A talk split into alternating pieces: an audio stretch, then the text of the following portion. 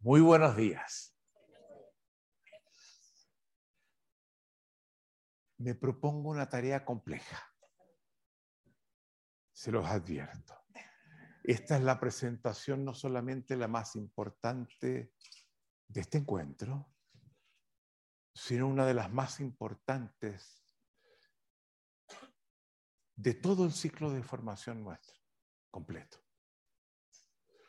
Entonces, les pido que la escuchen sabiendo que estamos tocando algo que es pilar fundamental de lo que hacemos y que posiblemente hasta ahora en ese ciclo de formación eh, no ha estado hecho presente en forma explícita.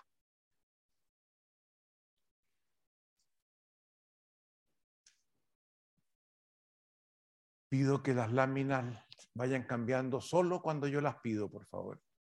¿Mm? Ustedes saben que nuestra propuesta nace de la filosofía. Esa es su fuente principal. Hay muchas otras. Está la biología, está la lingüística, está la antropología, eh, el enfoque sistémico, en fin. Pero su, su fuente principal es la filosofía. Y dentro de la filosofía son dos las contribuciones filosóficas más importantes en las que nos inspiramos.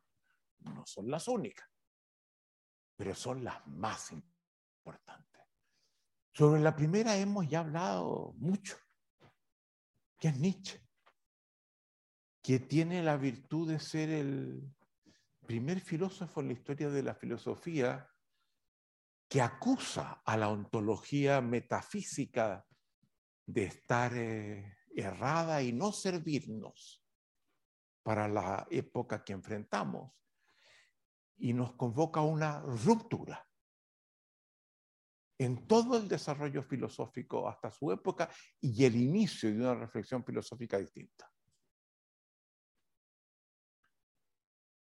Entonces, tiene un papel central, para mí el mayor.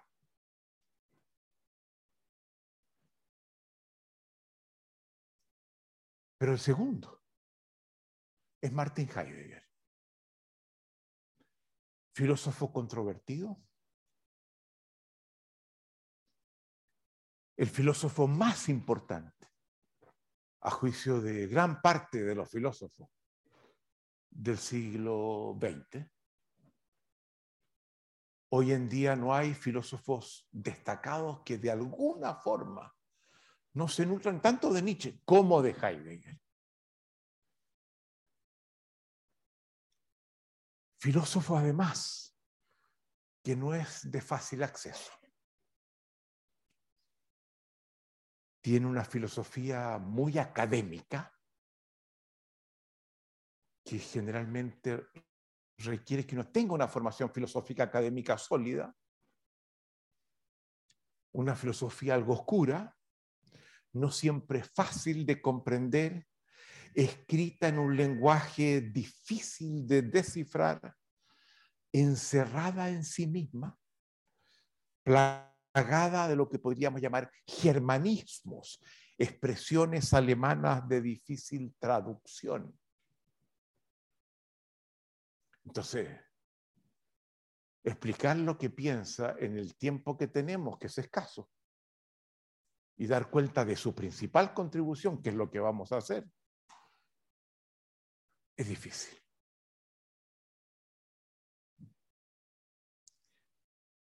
Y además, nosotros nos proponemos como parte de lo que hemos definido como nuestra misión, sacarla a la calle,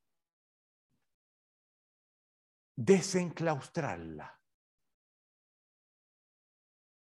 La filosofía metafísica dentro de las cosas que hace es que enclaustra la reflexión filosófica en la academia y queda allí atrapada hasta, hasta hoy día, son pocos, está, está Feuerbach, está, Nietzsche, está, ah, los, que, los filósofos que se zafan de la academia y que empiezan a hacer filosofía desde, desde fuera. Heidegger es un académico y habla como académico, sigue esa lógica. Entonces, eso hace un poco más complejo este esfuerzo de, de traducción, este esfuerzo de, de, de, contárselas como gente que no está en la academia, que está fuera de la academia.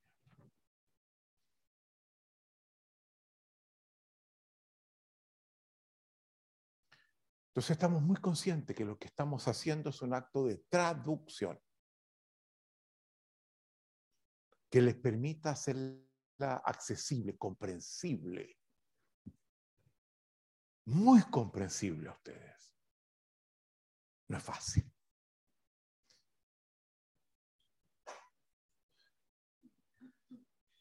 Vamos a procurar además no tergiversarla, ser fiel a su sentido originario, sin comprometer el rigor. Para poder captar lo que llamamos su núcleo básico, que es central en lo que es esta propuesta. Lo estamos llevando a la cocina de lo que hacemos, a las cosas que nos han permitido hacer buena parte de las demás cosas, pero que no siempre hemos hecho explícitas. Ustedes ya van a saber de dónde nos alimentamos. No es lo único, pero son dos corrientes fundamentales.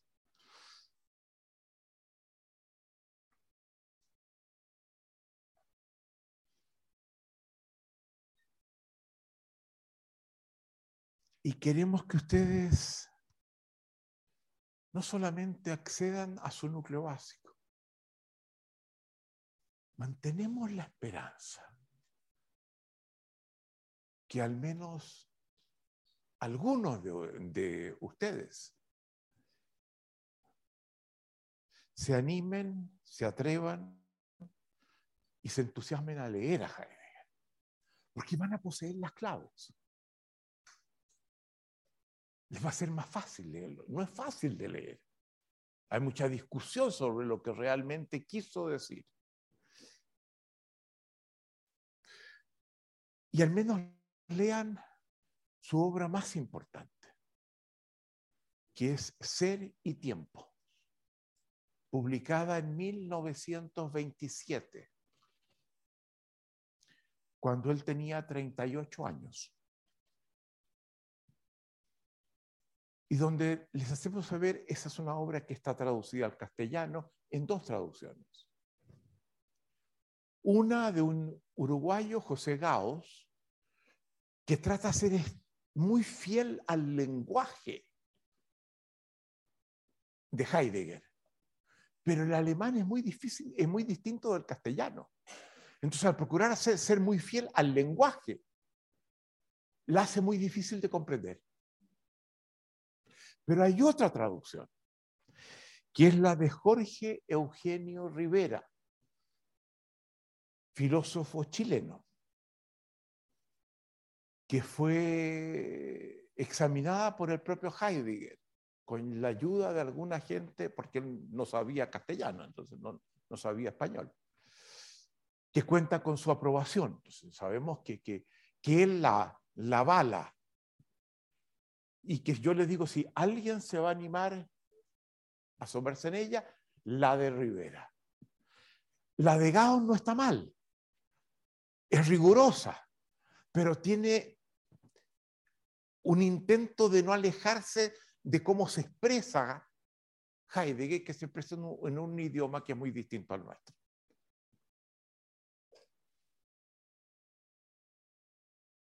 Ahora, hay una contradicción que nos sirve. Porque siendo una filosofía expresada en términos herméticos, complejos,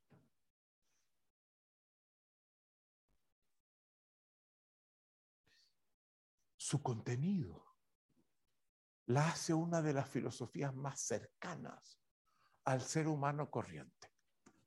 Lo que nos facilita mucho la tarea, porque vamos a hablar de cosas que, que nos hacen muy directamente sentido.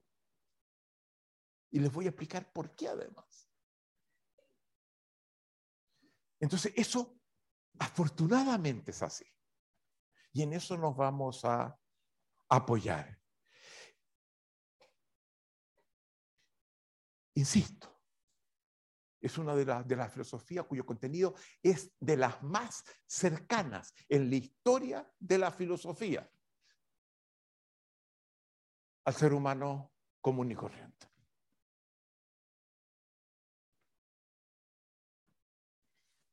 Cuando entendemos eso y cuando quien quiere explicarla capta eso y sabe que tiene que apoyarse en eso para hacerla comprensible, las puertas se abren con mucho mayor facilidad. Entonces, no se asusten. Yo espero que, la que entiendan perfectamente lo que voy a decir. Y si en algún momento hay algo que no se entiende, deténganme. Porque es demasiado importante que lo entiendan. Y con todo les pido, dada la complejidad de las que les hablaba antes, que tengan paciencia, benevolencia. Y yo creo que si me permiten avanzar, las cosas van a ir cayendo bien y la van a entender. ¿Quién es Martin Heidegger? Lámina. Ahí lo tenemos. Y esta lámina nos va a acompañar durante buena parte de la exposición. Va a ser la única lámina que va a estar hasta que nos concentremos en un tema especial que dejamos pendientes de, de ayer. Vive entre 1889 y muere a los 86 años en 1976. Es hijo de un tonelero que hace barriles y sacristán de la región de Bavaria, en Alemania Oriental, en el este de Alemania, en, el, en una región que está muy cerca de la Selva Negra, en Alemania, que es una selva muy tupida. Yo me refería a ella un momento en la formación previa que les he dado en el ABC, cuando hablaba del claro, del Lichtung. Les decía eso lo toma Heidegger de la experiencia de entrar a la selva negra, en ese, esa selva muy oscura y de repente llegar a un espacio donde se abría un poquito los árboles y uno se encontraba en un claro que le permitía no solamente ver los árboles, sino darse cuenta que estaba en un bosque, porque toma una cierta distancia.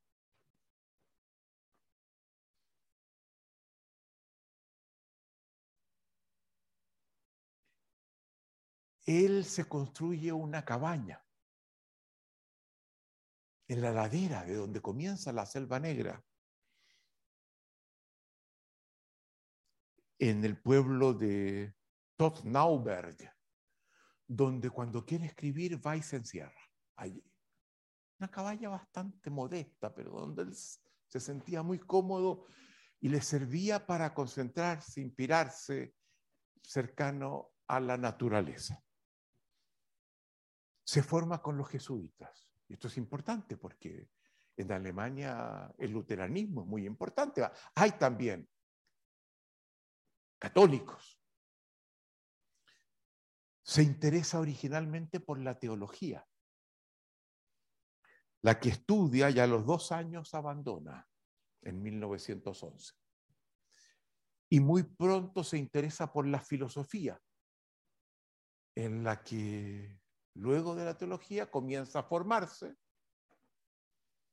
conoce muy bien a los filósofos griegos, es muy estudioso, profundiza en la metafísica, conocedor riguroso de Descartes, primer filósofo moderno, y Kant, filósofo moderno del primer ciclo de la modernidad más importante.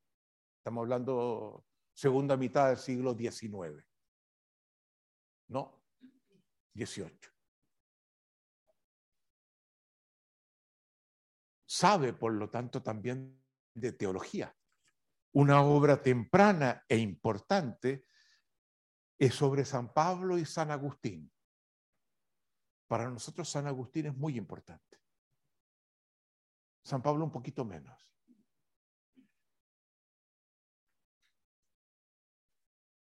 Pero San Agustín em, emprende una reflexión parecida a la que, a la que él hace y que se expresa fundamentalmente una de, sus obras más importantes que se llama Confesiones, que es una reflexión sobre sí mismo, una confesión sobre cómo se encuentra y donde da cuenta que sabe que tiene una dimensión profundamente miserable, que todos los seres humanos compartimos. Que la asocia con la conscupiscencia, la sexualidad, esa dimensión miserable, va por ese lado. Luego se va a empezar a distanciar y no se concentra allí, se concentra en otras dimensiones. Partes de ellas las vamos a ver ahora. Está familiarizado con el pensamiento de Lutero, que no solamente es un personaje central en la reforma del cristianismo, sino que vive. Lutero era un monje agustiniano. Eso es importante, nos conecta con Agustín. Y tiene una crisis permanente que se golpea y se pega por sentir que no logra alcanzar lo que considera que son las condiciones básicas para la santidad a la que aspira. Por eso está muy en contacto con lo que siente que es su dimensión precaria y miserable. Heidegger también tiene una gran afinidad con Pascal. Cuando hablamos en el primer nivel de formación sobre el miedo, citamos dos citas de, de Pascal. Una de ellas, ¿se acuerdan ustedes? La grandeza del ser humano consiste en saberse miserable. Y el segundo, eh, no, en esta misma, un árbol no se sabe miserable. Eso es muy interesante. Y se dice que Heidegger tenía en su escritorio el retrato de, de Pascal, la figura de Pascal, no era una fotografía. Conoce a Feuerbach, conoce a Kierkegaard, que están cerca de lo que él intenta. Se mete muy a fondo en Nietzsche, tiene tres volúmenes sobre el pensamiento de Nietzsche, quien critica de, haberse quedado en la metafísica y vuelve a lo que hace, y vuelve a lo que hace y termina cuando ya está ya viejo, gritando Nietzsche me ha destruido la vida. Cada vez que siento que lo que lo echo abajo, me aparece por otro lado y me doy cuenta que, que sigue vivo incluso en mí. No me deja tranquilo. Interesante. Esa lucha que tiene con Nietzsche y la influencia que Nietzsche tiene en él.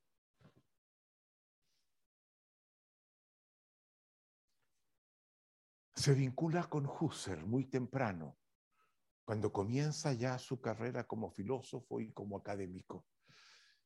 Husserl es el fundador de la fenomenología.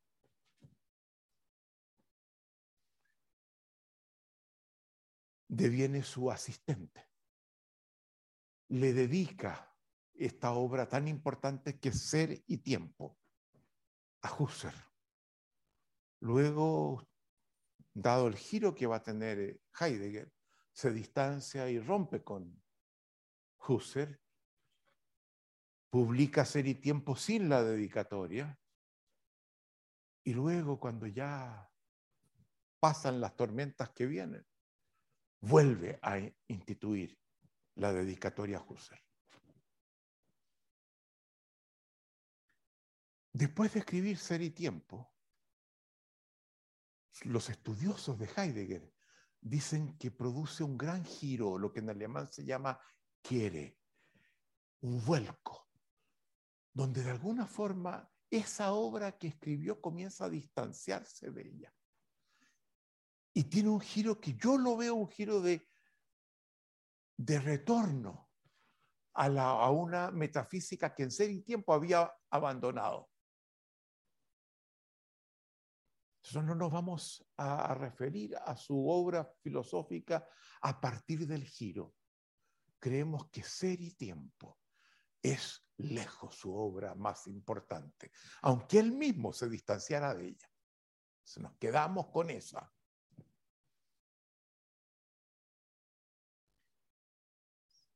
Hay que hacer una advertencia, que quiero que, que la sepan, que la evalúen, que la consideren, Heidegger durante un tiempo simpatizó con el nazismo alemán. Y durante un año, entre 1933 y 1934, cuando ya había iniciado este giro, que lo comienza casi inmediatamente después de haber escrito Ser y Tiempo, como que siente que, con Ser y Tiempo llegó demasiado lejos. Mientras Hitler era el gran, era el canciller de Alemania, un puesto muy importante de autoridad en el gobierno. Fue rector de la Universidad de Friburgo con el respaldo oficial del partido nazi y se afilió a ese partido. Es bueno saberlo, porque hay quienes dicen la filosofía de Heidegger está contaminada con sus posturas políticas. Si eso es así, es preciso demostrarlo. Y yo, por más que le he dado vuelta, yo soy muy crítico, obviamente, del nazismo, no encuentro esa contaminación.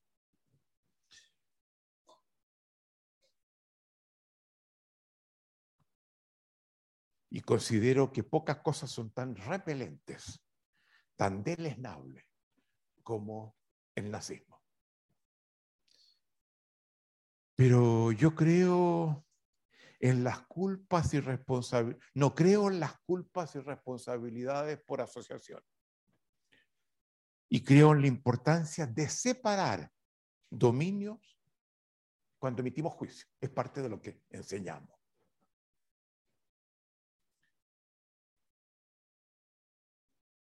Y evitar generalizar juicios a partir de un solo dominio, comprometiendo a otro. Estoy abierto, conozco una persona que le hizo la principal crítica, Víctor Faría, fue amigo mío, trabajé con él, a Heidegger, estudió con Heidegger, descubrió además en un ropero de Heidegger, porque iba a la casa de Heidegger, el partido, el, el, carnet del partido nazi de Heidegger, que estaba en el ropero y sacó un libro que causó un impacto mundial inmenso. Pero siento claro, si que estuvo el partido nazi es indiscutible. Pero creo que nadie ha logrado demostrar que eso contamina aquello de lo que vamos a estar hablando. Y les pido que ustedes también lo evalúen. Pero me parece importante advertírselo. Porque digo yo, y no me dijiste que había sido nazi? No, se los digo. Completo. Todo sobre el hacia abierto. Entonces, cada uno debe determinar si su filosofía se vio contaminada o no por su afiliación política.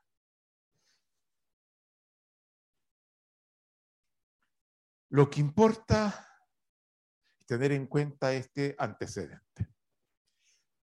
Les decía, Heidegger es asistente y se entusiasma con la propuesta de Husserl, que es el fundador de la fenomenología. Algunas palabras breves sobre en qué consiste la fenomenología, para que vayamos entendiendo.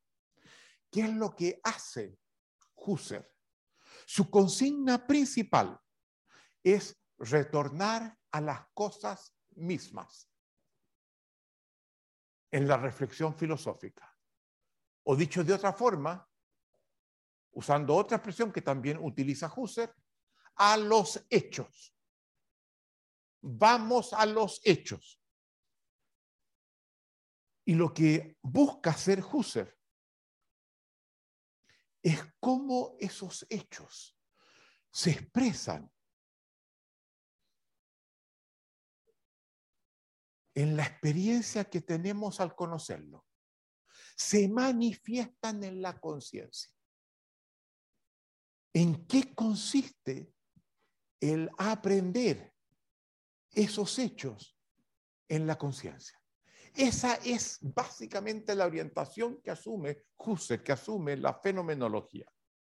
Es una indagación sobre la conciencia apropiándose, aprendiendo los hechos, las experiencias concretas que la gente tiene. Y una de sus tesis fundamentales de la fenomenología, tomada de la corriente helenística de los escépticos. El término pertenece a Sexto Empírico, que es un romano que seguía al griego Pirrón, que cuestiona el concepto de verdad metafísico. Dice, toda verdad es una conjetura, es una hipótesis. Nada está demostrado para siempre. Las cosas son verdaderas solo hasta que se demuestra lo contrario. Y eso está abierto a la historia.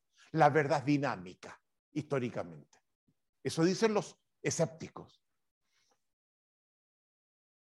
Y recomiendan que cuando uno estudia algo, utilice el recurso que llaman de la epogé, que es poner entre paréntesis lo que otros han dicho las reflexiones previas sobre aquello que uno estudia.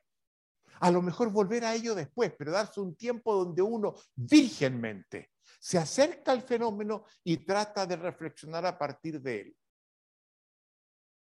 para no contaminarse con lo que otros pueden haber dicho. Y luego que uno tiene ya una cierta idea, contrastar esa idea con lo que otros dicen. Pero centralmente, y eso es la fenomenología, que el fenómeno manda no lo que otros han dicho antes. No parte, yo me voy a basar en lo que dijo Aristóteles, que dijo, y luego lo que dijo acá. Hoy día muchos hacen filosofía así. A los hechos. Y les digo, esto es fundamental en la práctica del coaching. Porque yo cuando estoy con el coachee, estoy dedicado por completo a conocer lo que me dice su experiencia, sus problemas, sus quiebres.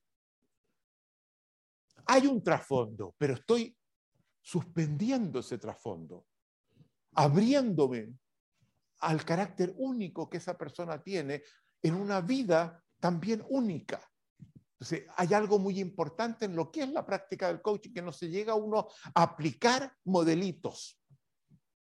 Esto es muy importante porque hay muchos coaches ontológicos que aplican ciertos modelitos. A ver, ¿eres, ¿eres víctima o protagonista? Y cada coaching que hace, esa es la pregunta.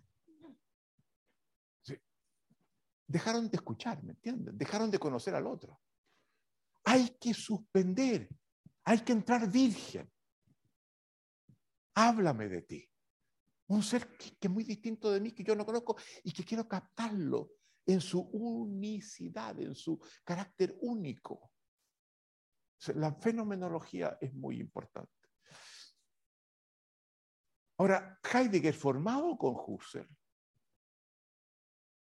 hace un giro en esa fenomenología de Husserl que es extremadamente significativo. Dice, yo creo que no hay que concentrarse en el tema de la conciencia. La conciencia es una de las dimensiones derivadas de lo que es la existencia humana.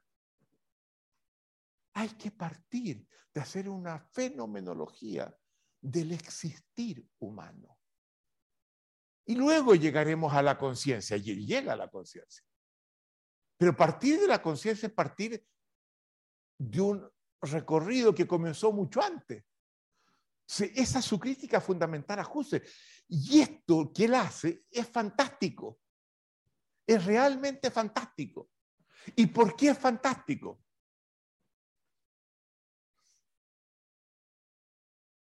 Porque ya Nietzsche nos había planteado que no vemos las cosas como ellas son. Que nosotros nos interponemos en nuestra mirada a las cosas y que por tanto las vemos de acuerdo a cómo somos.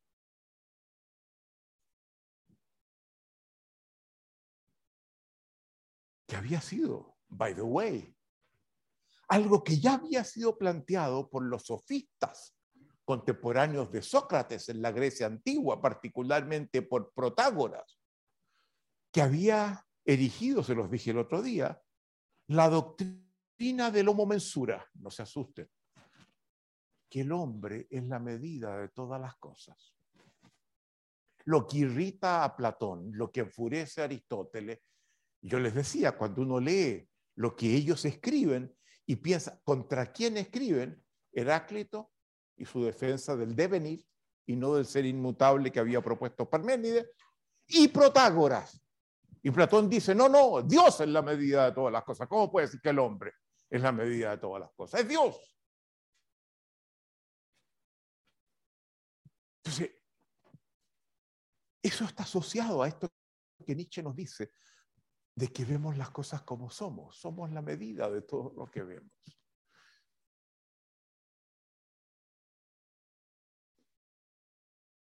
Entonces, la ontología emergente que defendemos y proponemos,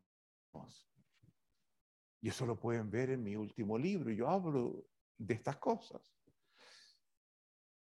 Vuelve Heráclito y vuelve a Protágoras. Lo reivindica, como lo hace el propio Nietzsche. El punto es este. Si como Nietzsche dijo, vemos las cosas como somos, ¿cómo diablos somos? Y esa es la pregunta a la que responde Heidegger. La que busca entender Heidegger para entender, sabiendo cómo somos, cómo afectamos con nuestra mirada el carácter que le conferimos a la realidad, a las cosas. ¿Se dan cuenta? Nietzsche había hecho ese giro, lo vemos como somos, pero no se había metido a fondo, había avanzado, había hablado de persona y sombra, no deja de ser importante, etc. Pero había quedado esa indagación incompleta. Y eso es lo que busca acometer Heidegger. Lo que, a diferencia de Husserl, que buscaba entender la experiencia de la conciencia, Heidegger busca entender la experiencia de la existencia humana. Eso es lo central de su filosofía. ¿Cómo es la existencia humana? ¿Cómo es ese ser que tiene la existencia que los seres humanos tenemos?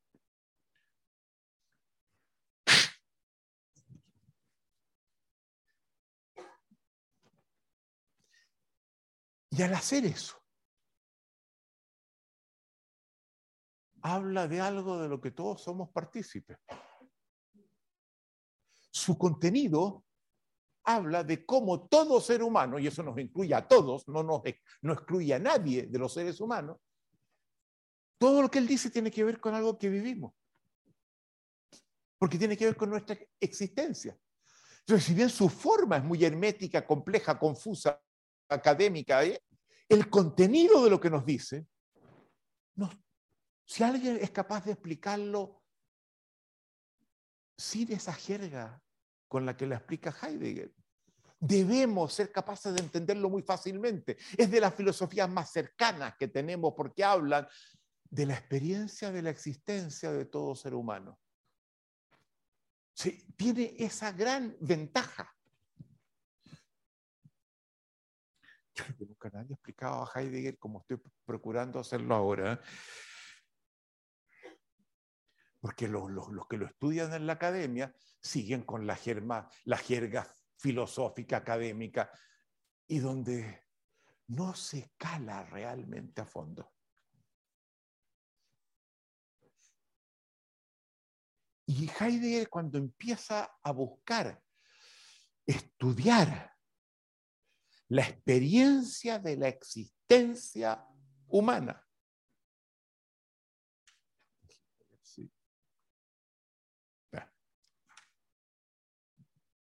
dice, todo filósofo debiera partir de, de allí.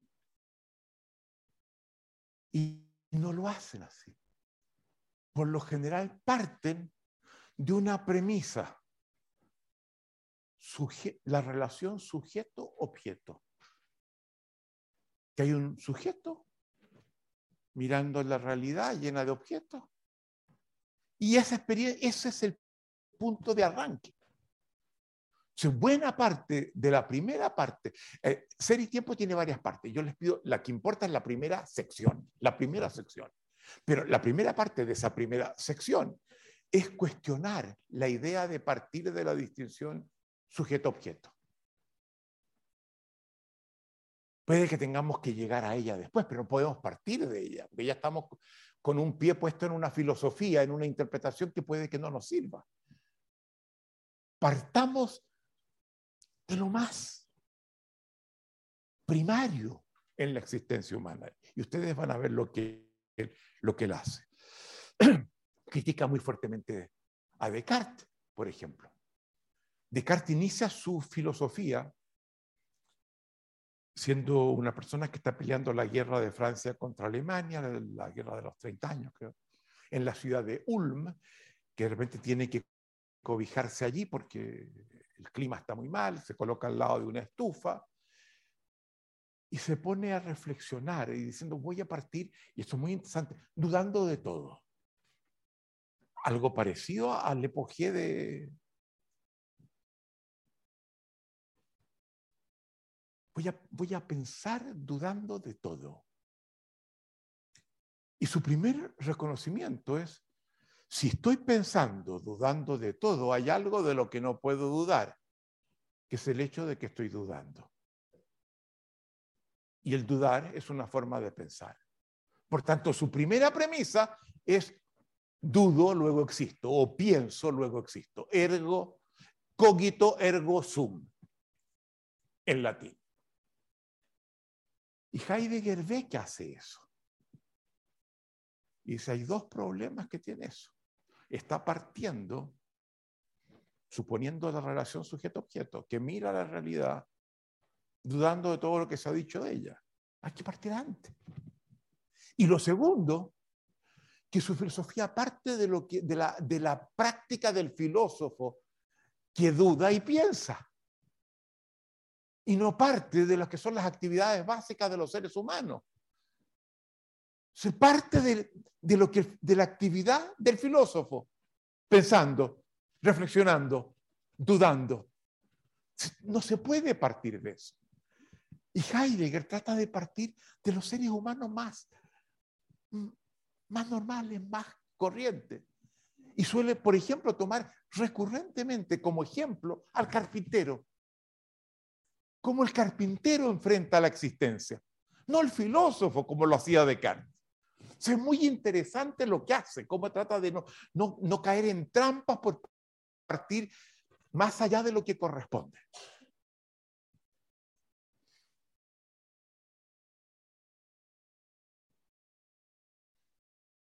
Y su objetivo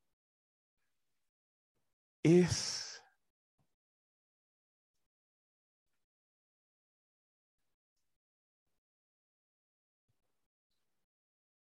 Déjenme ver bien.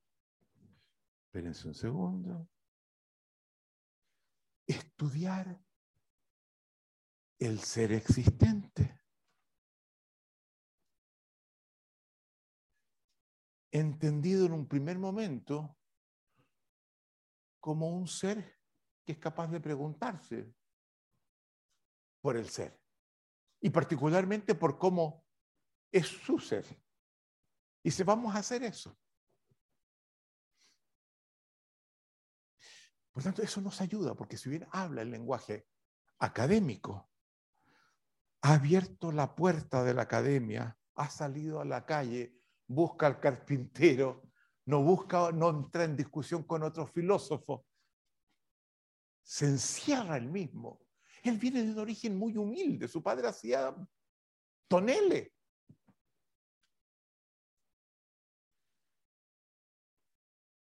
Está pensando en algo que está presente en todos nosotros.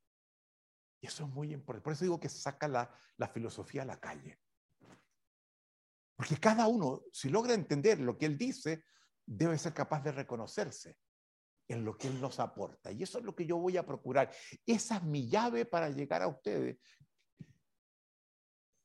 que a lo mejor tienen ninguna formación filosófica. No me importa, me voy a apoyar en esto. Lo que dice nos concierne a todos, nos involucra, habla de mí, de ustedes. Y es una filosofía, por lo tanto, aunque hermética y supuestamente elitista, en rigor, en su contenido profundamente democrática. Y donde ustedes pueden decir, a, ah, a mí no me interpreta, yo no soy así. Y a partir de eso pueden entrar a discutir y con mucho peso, con Heidegger. No me vas a decir a mí cómo yo soy. No, no, eso que me dice no, no tiene nada que ver conmigo.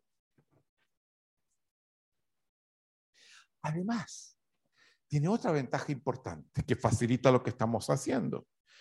Es una filosofía pragmática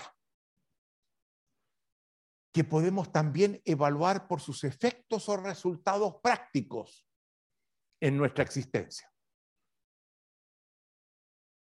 Si lo que busca entender es cómo existimos, nos puede ayudar a existir mejor.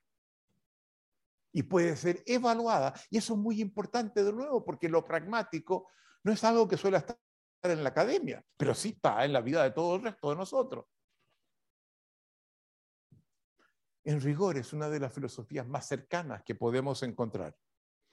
Solo que tenemos que aprender a acercarnos a ella tenemos que aprender a construir un puente para entenderla.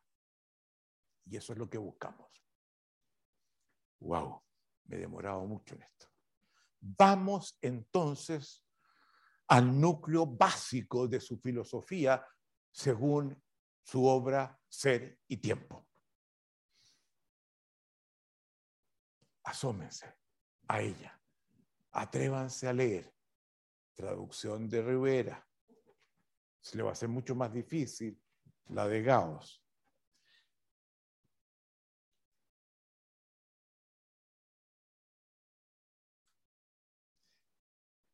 El objeto que él se plantea abordar es lo que llama, y ya comenzamos a atragantarnos. En alemán no tiene traducción al castellano directa. El Dasein, palabra alemana que significa literalmente sein es ser, da es ahí, el ser que se encuentra ahí, que está ahí. Si quieren, para soltar el Dasein, que es un término, el ser existente, el ser humano existente.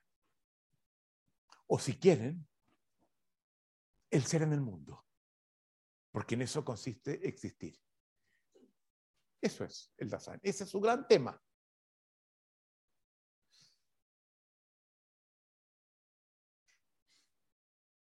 Esta es la unidad originaria, dice él. Este ser en el mundo.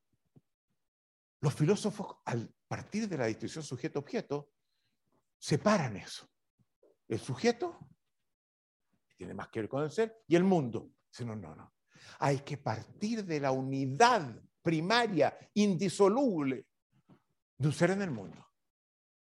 Luego podemos, sabiendo eso, examinar la parte del ser y la parte del mundo, pero siempre sabiendo que están imbricados. Y esta es una de las grandes intuiciones que él tiene. No podemos separarlo como introducción a la reflexión. tenemos que reconocer los que están imbricados. No hay un ser que no traiga un mundo a la mano, no hay un mundo que no sea tal para un ser. Se requieren ambos. No hay mundo sino para un ser y el ser que le interesa a él, el ser humano, el Dasein, siempre trae un mundo a la mano. Es interesante, se cuenta cómo se mueve con tanto cuidado. Y a partir de eso, en esta primera parte de su obra, lleva a cabo lo que él llama la analítica del Dasein. Un académico entiende lo que significa eso. ¿Qué significa? La analítica es tomar el fenómeno y ver sus componentes, examinar sus elementos, sus distintas dimensiones, abrirlo. Eso es la analítica. Lo opuesto es la sintética que integra, sintetiza. La analítica desagrega. la analítica de este ser en el mundo, que somos. Eso es lo que vamos a examinar, que para mí su contribución lejos más importante. La analítica del Dasein, pero si hablo así de analítica de, de el ya los pierdo, ¿me entiende? Entonces tengo que traducir de esto y a la vez no quiero dejar de mencionarles la forma como él habla, porque quiero que algunos se atrevan a leerlo y se van a encontrar con eso, pero ya saben de lo que está hablando. Se está estudiando esta unidad originaria, el Dasein, que es un ser existente o un ser en el mundo, y busca entender los elementos que lo configuran. Y uno de los primeros elementos, discúlpenme de nuevo, pero es el momento donde me llega el calor.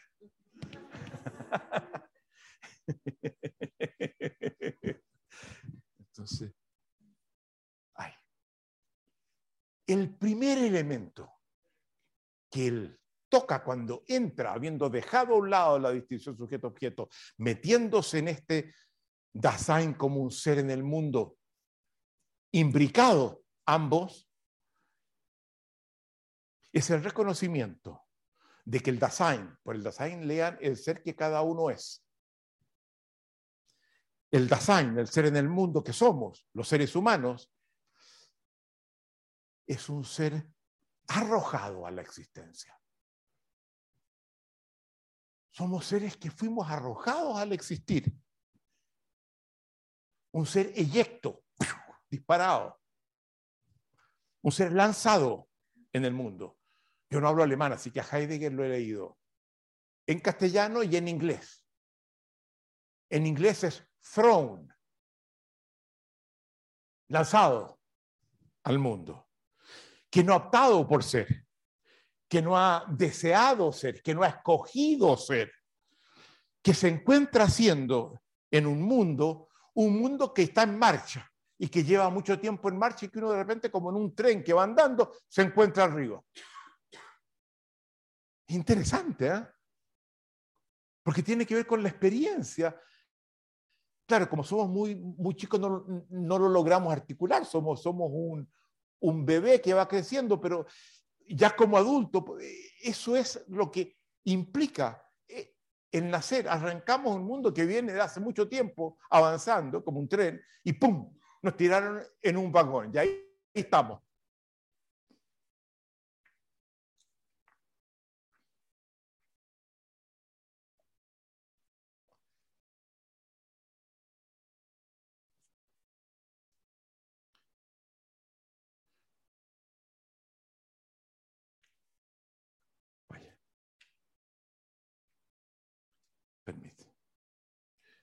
Ahora, perfecto, ya.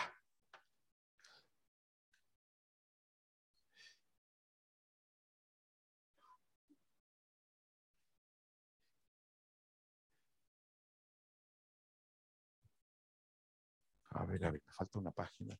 Déjenme ver, capaz que Esta es, ya, este, esta es la que se va, esta es. Un, un ser que se encuentra Además, y esto esta es la analítica, los elementos que están presentes. que se encuentra en el tiempo. Un tiempo que comenzó mucho, mucho antes, que ha, hecho muchas cosas, que un mundo que ya está constituido de, una cierta forma por, su pasado, un tiempo en, que, en, en la que ese individuo tiene además que proyectar su existencia.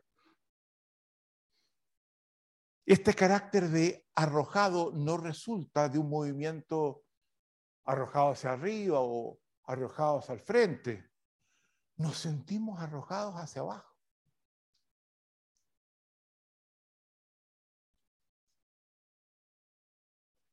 Y tenemos, el nacer es una primera experiencia que comienza uno a descubrir que ha sido una caída.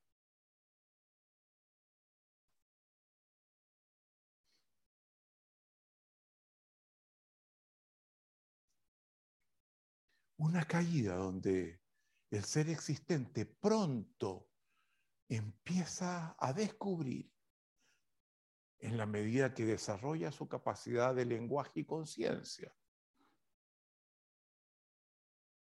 que es un ser en este tipo de existencia. Es un ser, como dice Heidegger en Jerigonza Filosófica, que en su ser le va el ser.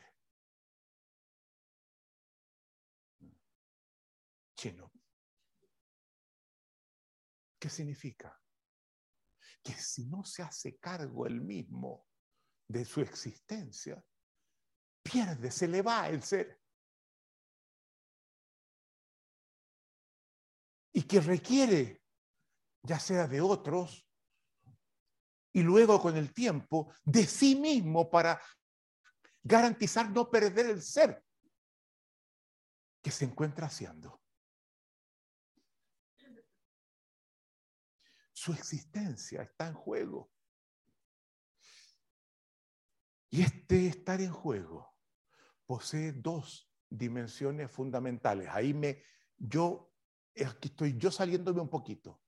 Hay dos elementos de los que este ser arrojado y descubrir que, se me va el ser, están presentes en cómo responder a esto, cómo hacerse cargo de esto.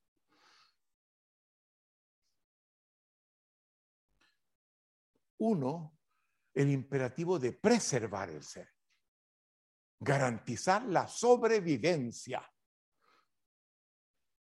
y lo que vamos a llamar el cuidado del ser, para no perderlo, pues.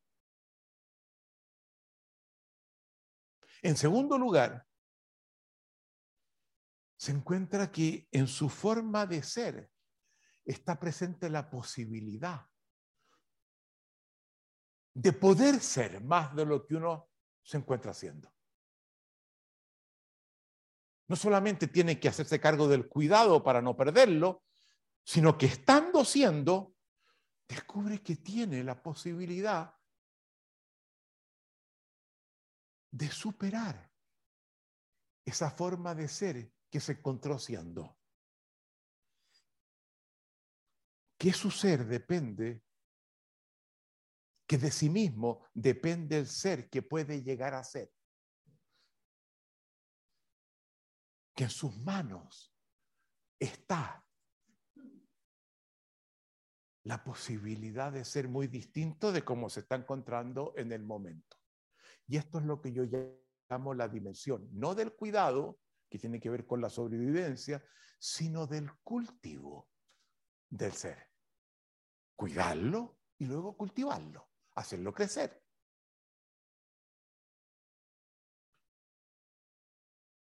¿Les suena cercano a la experiencia concreta de la existencia a ustedes, verdad? Todo ello está asociado a otras dimensiones. Que no es solo un ser en el mundo, que es, y esa es la base, que también es un ser en el tiempo. Que el tiempo transcurre. No solamente hay un mundo, hay un entorno, sino que hay una dimensión que, que está corriendo. Y que ese tiempo es un tiempo acechado por la presencia de la muerte. Y por lo tanto se sabe que tiene que evitar la muerte, que tiene que hacerse cargo de no morir, pero que también es un ser para la muerte porque inevitablemente va a llegar el momento donde va, va a morir. Ustedes lo saben eso, ¿verdad? Todo esto es parte de una experiencia que la tienen. Y esto nos conduce a otro de los conceptos básicos de la filosofía existencial de Heidegger. El concepto lo voy a decir como el Dasein en alemán, Sorge. Sorge. Que significa fundamentalmente, en una primera instancia, un ser que en función de esa forma de ser en la que se encuentra haciendo, se preocupa, tiene que hacerse cargo de sí mismo, se inquieta, se siente inestable. Eso es Sorge. Y Fürsorge en alemán significa hacerse cargo, cuidarse.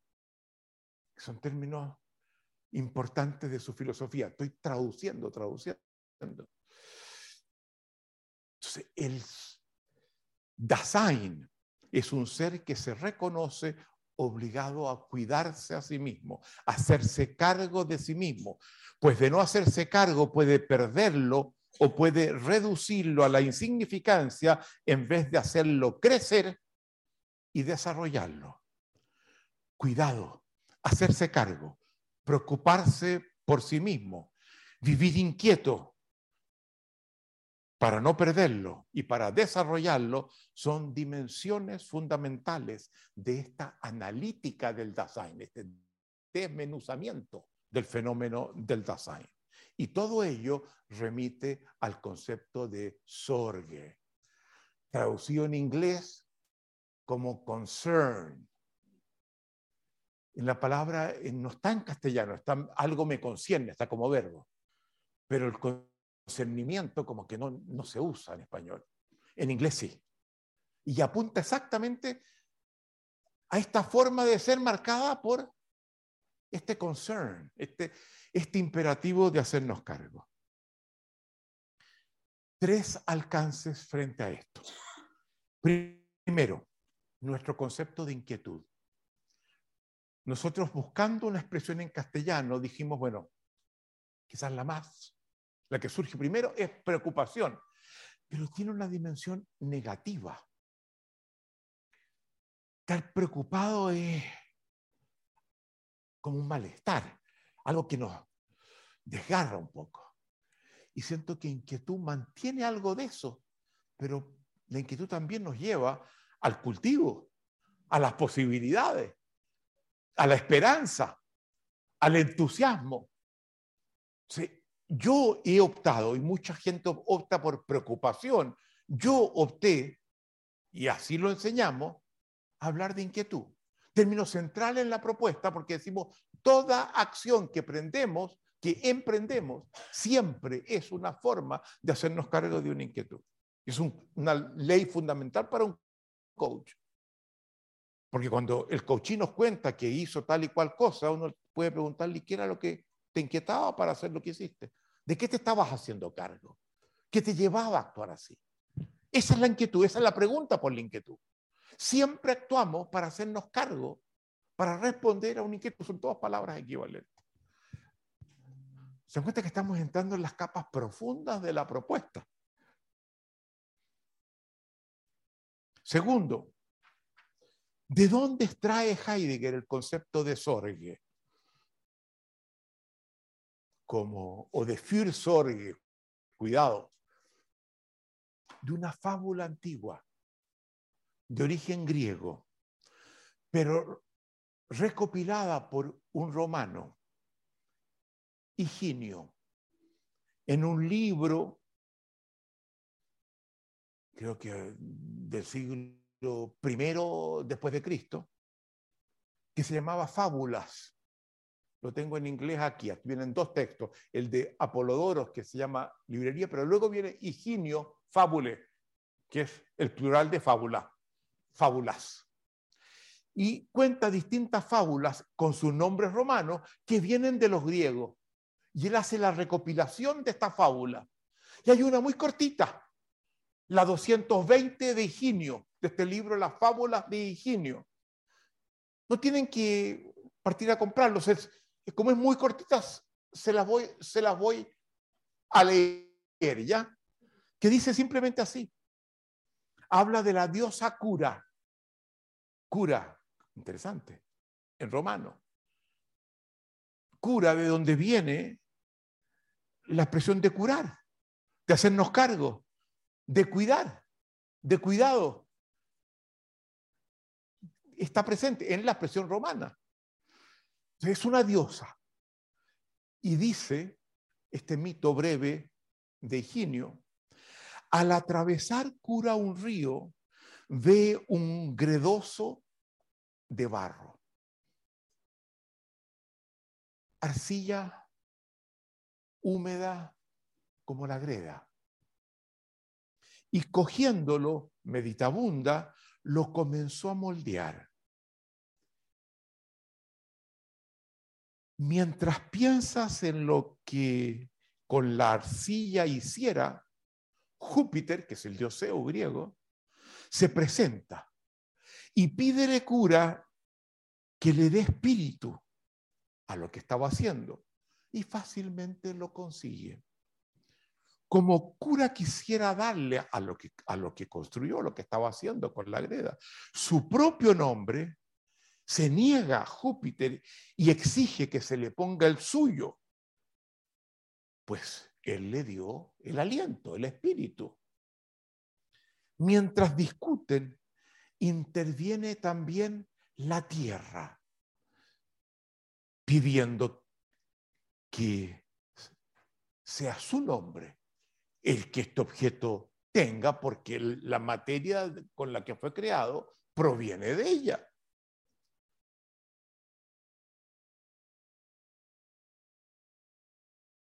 Entran en discusión Cura, Júpiter y la Tierra.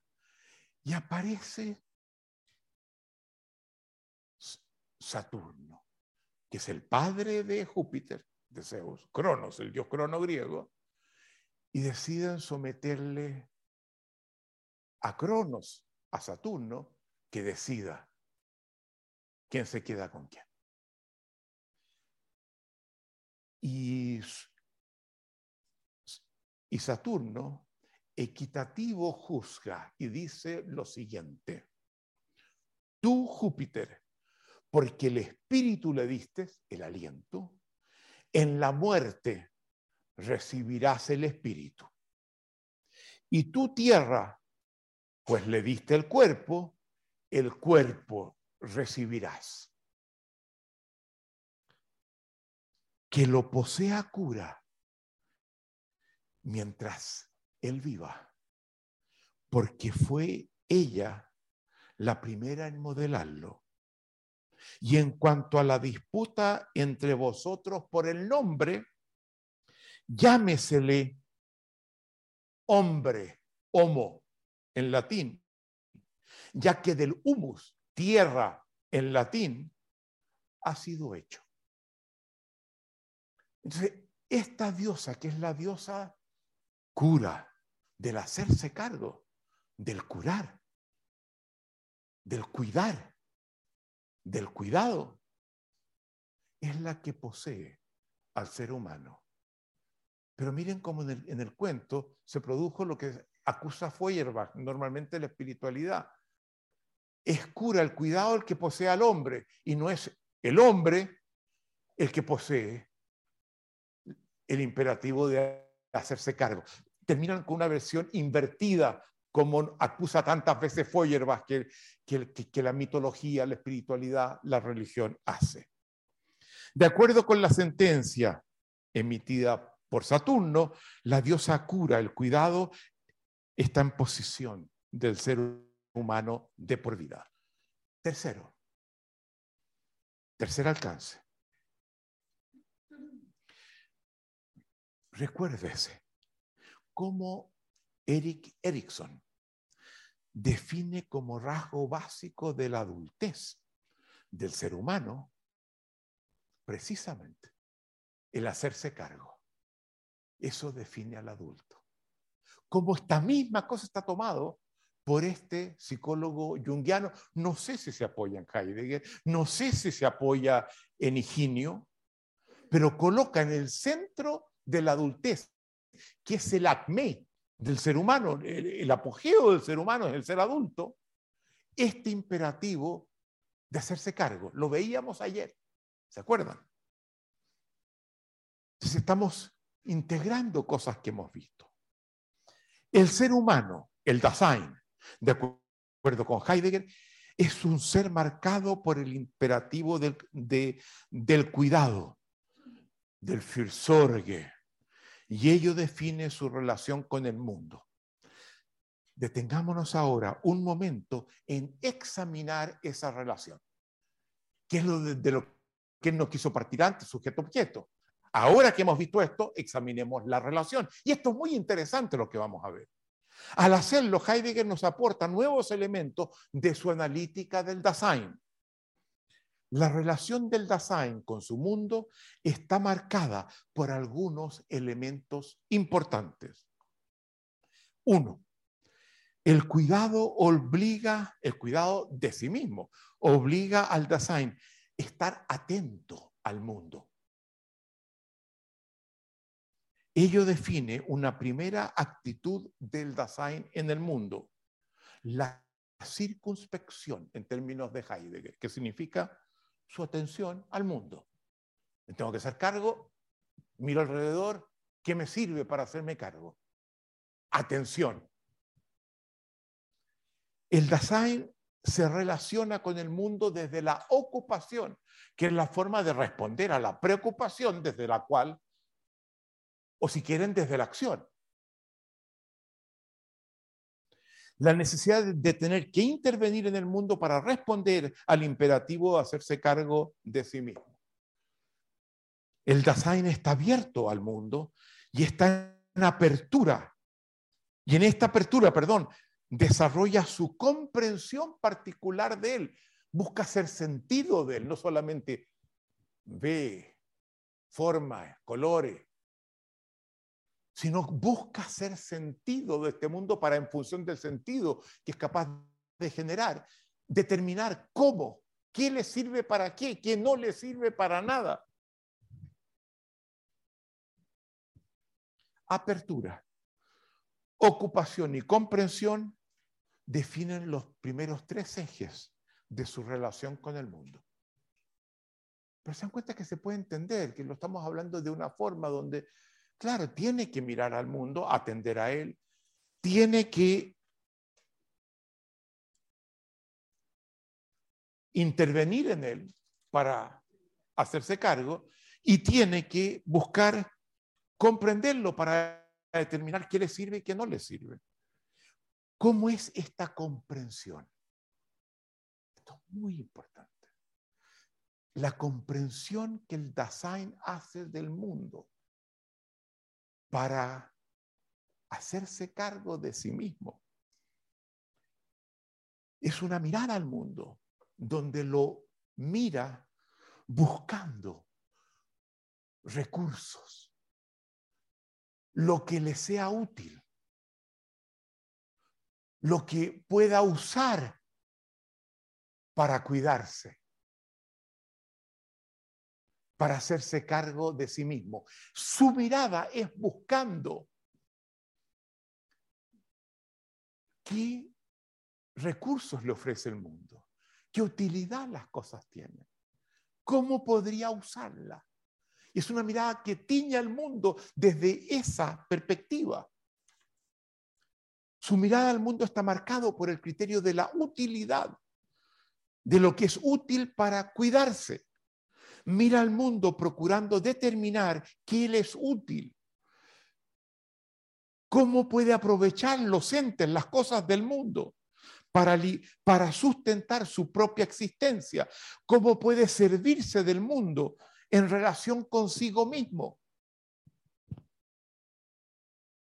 A la vez, su mirada al mundo está también estructurada en términos de qué amenazas perciben el mundo, de las que tenga que cuidarse, preservarse, y qué posibilidades le ofrece el mundo, no solo para cuidarse, sino para cultivarse, para desarrollarse.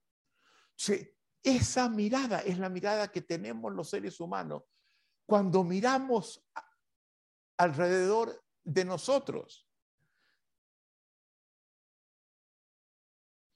Pero en el mundo no hay solo, nos dice Heidegger, cosas. También hay otros seres humanos que existen con uno, que coexisten con uno. Y el Dasein no está solo en el mundo. En ese mismo mundo está también con otros. Es también no solo un ser en el mundo, un ser en el tiempo, un ser para la muerte, es un ser con otro. Son distintas capas de esa analítica del Dasein. Ello define el tipo básico de relación con los demás que Heidegger caracteriza con el criterio de la solicitud. Yo puedo solicitarle a los demás que me ayuden para yo sobrevivir y cuidarme. Y ellos pueden solicitarme a mí cosas que a ellos les sirven. Los demás pueden contribuir a nuestro imperativo de hacernos cargo. Ahora esto es muy importante, porque así define Heidegger la relación con los demás. A partir de la solicitud, no somos útiles los unos a los otros. Y ahí lo agarra Buber y le dice, sin negar la importancia que todo eso tiene, cuidado. Porque al ver a los seres humanos solo a partir del criterio de la solicitud, los ve como entes, los ve como cosas, los ve como en inglés, it, no un he o una she. No percibe que también en, la relación con los demás está no solamente es que me pueden proveer y yo les puedo proveer a ellos. Hay otras dimensiones. Está el amor. Está la amistad. Y la obra más importante de Buber es hacerle esa corrección a Heidegger, que lo ve que es, es muy estrecho. Trata a los demás como entes, como cosas. Y su obra más bella de las obras más bellas en la filosofía. Es esa obra de Buber que se llama Yo y tú. En inglés, I and thou. Incluso el tú lo encuentra muy bajo. El thou es el otro en su majestuosidad, en su misterio. Misterio incluso para él, pero también para otro. Y, y destaca la importancia que en la vida de los seres humanos tiene el otro, no solamente para proveernos, sino para conferirle sentido a nuestra vida por su compañía. Léanse ese libro, es un, es un poema. I and thou, yo y tú. La crítica de Buber a Heidegger se encuentra en otro librito muy chiquito, breviario del Fondo de Cultura Económica, que se llama ¿Qué es el hombre? ¿Qué es el hombre? Está el otro donde le hace a Heidegger. Habla de muchas otras cosas, pero cuando se mete con Heidegger lo acusa de lo que yo acabo de contarle. Y un, es un ser fantástico. Eh, tiene una mirada muy fina. Para entender adecuadamente la noción de mundo de Heidegger es importante distinguir la distinción de mundo de la distinción de realidad exterior. Esto es muy importante. Yo sobre este punto tuve una discusión muy fuerte con Humberto Maturana, que decía, la realidad la constituye el ser humano. Si eliminamos el ser humano, no hay realidad. Es algo que se constituye en la observación que el ser humano hace al mundo. Y yo le dije, no, no, no, no, no. Estás negando que la realidad tenga existencia propia. Y sucede que el primer filósofo de toda la historia de, la filosofía, que es Tales de Mileto, nos deja una lección, la primera lección filosófica, que cuando él caminaba por la noche, por, por el campo, mirando las estrellas del cielo, se cayó un hoyo. Que sin mirarlo estaba. Y esto es muy importante. Entonces no me vengas a decir que, que si no lo estoy observando y dándole un cierto carácter, la realidad no existe. Nosotros distinguimos una realidad que no podemos negar, que está y que tenemos que tomar en cuenta que está, porque si no nos vamos a tropezar, vamos a caminar mirando para arriba y ¡pum! Nos vamos a caer, nos, van a pasar cosas, nos van a... Los perros nos van a, no sé, qué sé yo. No podemos negar la realidad. Pero el mundo es la forma como constituimos esa realidad con nuestra observación. Son dos cosas distintas. Yo en el, apéndice de mi último libro termino con una pregunta. ¿Existe Dios? Depende, digo yo. En la realidad, no sé. En el mundo, yo creo que claramente sí. Pero el mundo remite a algo que nosotros buscamos y requerimos. El misterio de la vida está presente todo el tiempo en nosotros. Eso es uno de los puntos, creo que el último que coloco en el libro que saqué hace pocos meses atrás.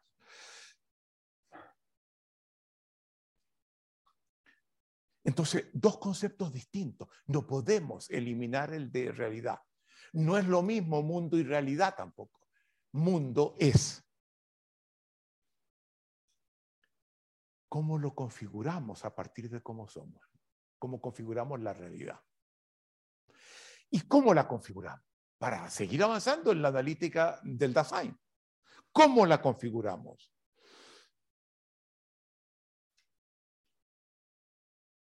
Siempre el mundo que invocamos, que constituimos, lleva nuestra impronta.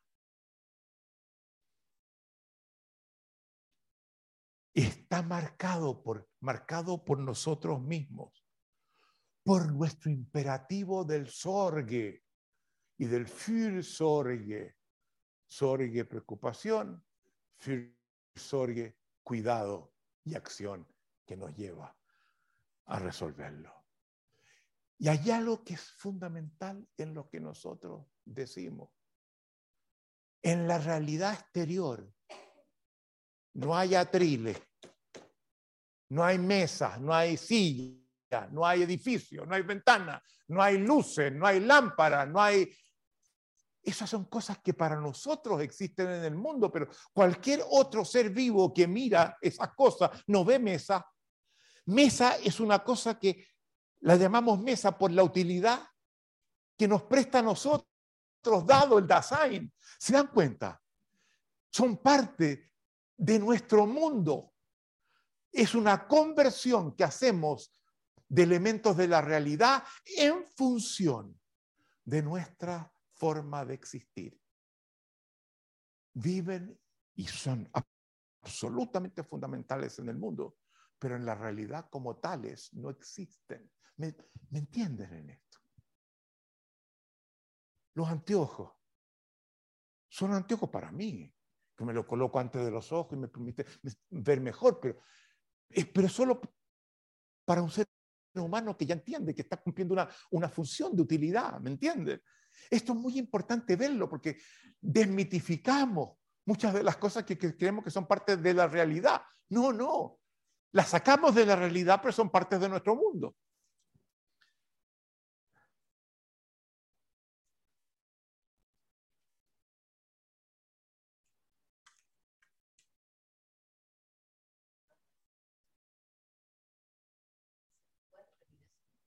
Es lo que estaba diciendo lo mismo mil veces. Estos anteojos son parte de la realidad exterior como anteojos. No, son parte de la realidad mía, que es mi mundo, donde veo que este tipo de cosas me es útil. Pero el objeto sí existe en la realidad. Eh, claro, pues, esto tiene una consistencia, pero que sea anteojo, esto el objeto, lo estoy constituyendo en función de la utilidad que a mí me presta. Lo mismo la silla. No digo que no exista la silla, cuidado. Que, de repente hago así y me tropiezo en la silla, pero claro que está. Eso fue lo que, lo, que nos enseñó Tales.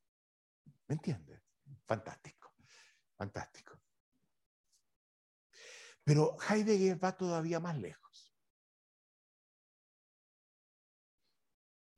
en su examen de nuestra relación con la realidad y con el mundo que de, la realidad constituimos. Escuchen esto, porque esto es muy importante. Nos señala que nuestra mirada al mundo es selectiva. Que no ponemos atención a todo lo que está frente, al frente de nuestros ojos. Que nos desplazamos por el mundo prestando atención a ciertas cosas y sin poner atención a muchas otras, aunque estén ahí frente a nosotros. Nuestra mirada pasa por encima de muchas cosas sin prestarles atención. No se olviden que la atención era uno de los primeros ejes. Atención, eh, comprensión, en fin. Ellas devienen transparentes a nuestra mirada. Coloquemos un ejemplo. Estoy por salir de la casa y me doy cuenta que dejé en mi habitación del segundo piso mi billetera. Cierro la puerta y corro por la escalera a buscar la billetera. Y mientras corro, no presto mayor atención a la escalera y a los escalones. Estoy mirando arriba, pero no los estoy mirando. Y sin embargo los estoy usando. Y de repente se rompe un escalón. Y ahí lo veo. Y ahí me hago cargo ahora, de, paso a ser parte de la preocupación. Antes, antes no. ¿Se dan cuenta ustedes? Y operamos en el mundo así, donde vemos las cosas que están definidas muy fuertemente por lo que nos importa, por la preocupación que nos lleva a ir a tomar ciertas acciones y minimizamos al punto que simplemente no vemos. A mí me pasó con, con la gloria. ¿Está por ahí la gloria? No. ¿Dónde está la gloria? No está. Está afuera, no importa. Que íbamos con Alicia en un lugar lleno de restaurantes y de repente unos alumnos que estaban en una mesa nos llamaron y nos acercamos a saludarlos. Y, y yo no vi a Gloria. no la vi para nada. Y, si la veo, no puedo dejar de reconocerles. He trabajado por años con nosotros. Pero los alumnos que eran los, que hacían así, porque Gloria no nos hacía así, no se, no se alborotaba porque estábamos nosotros. Eso es interesante.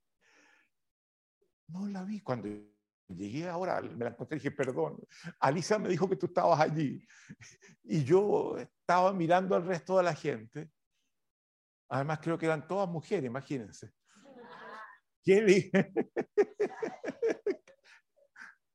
bueno, curioso, ¿verdad? Entonces, eso es muy importante. No todo lo que está alrededor lo vemos puede que tengamos una mirada muy suave de que algo está, pero algo se incendia, a lo mejor ahí miro, ¿me entiendes?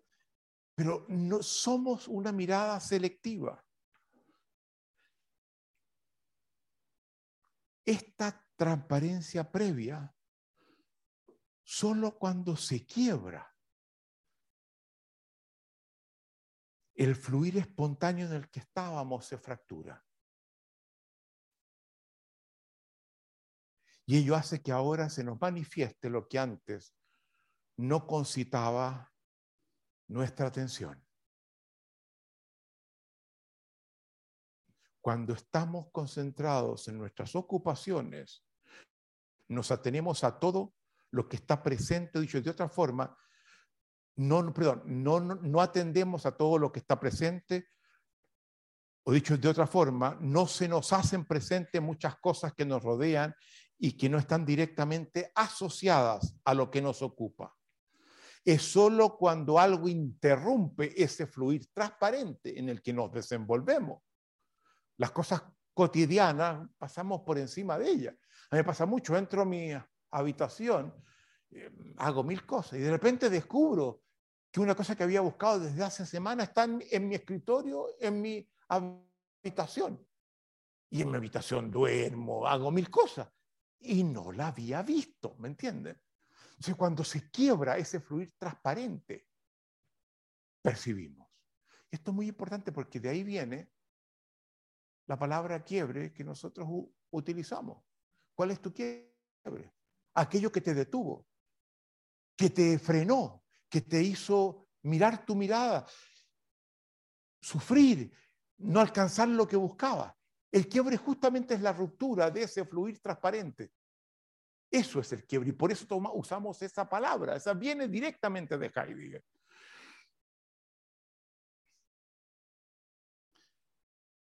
Suficiente por ahora, digo, en nuestro examen de la relación del Dasein con el mundo. Volvamos al punto anterior cuando apuntábamos a reconocernos seres arrojados a la existencia.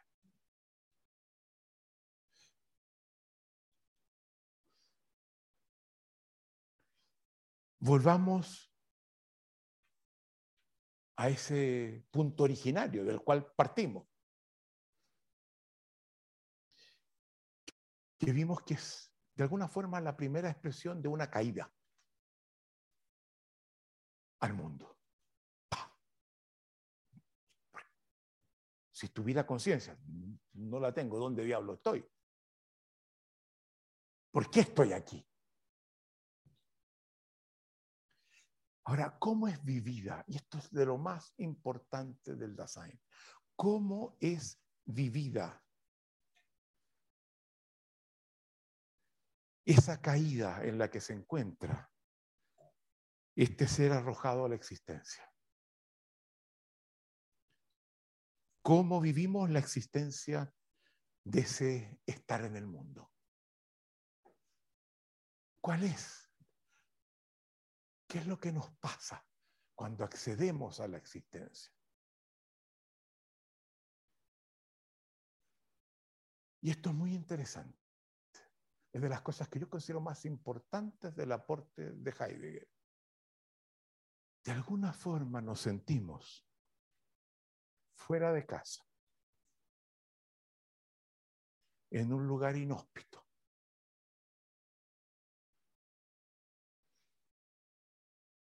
Nos sentimos vulnerables, inseguros, amenazados. Sentimos muy profundamente que nos hacen falta cosas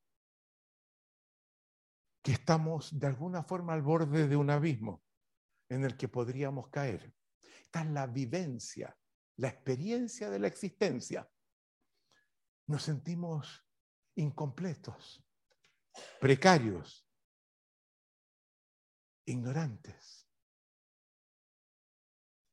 miserables, como nos indicaba Agustín.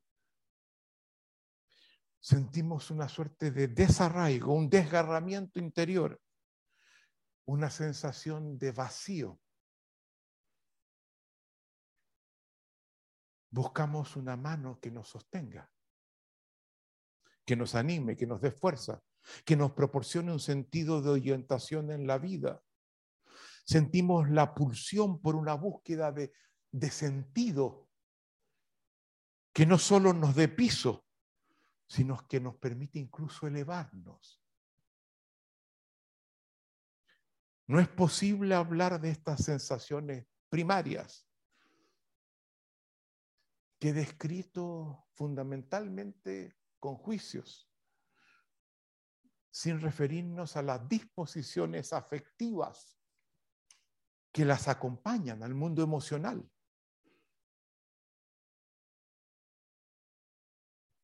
La existencia está acompañada por lo que Kierkegaard, primer filósofo existencial mucho antes de Heidegger, llama la angustia existencial, que logramos taparla, que logramos distraerla, que logramos echarla para atrás, pero que nos acompaña siempre y que está asociada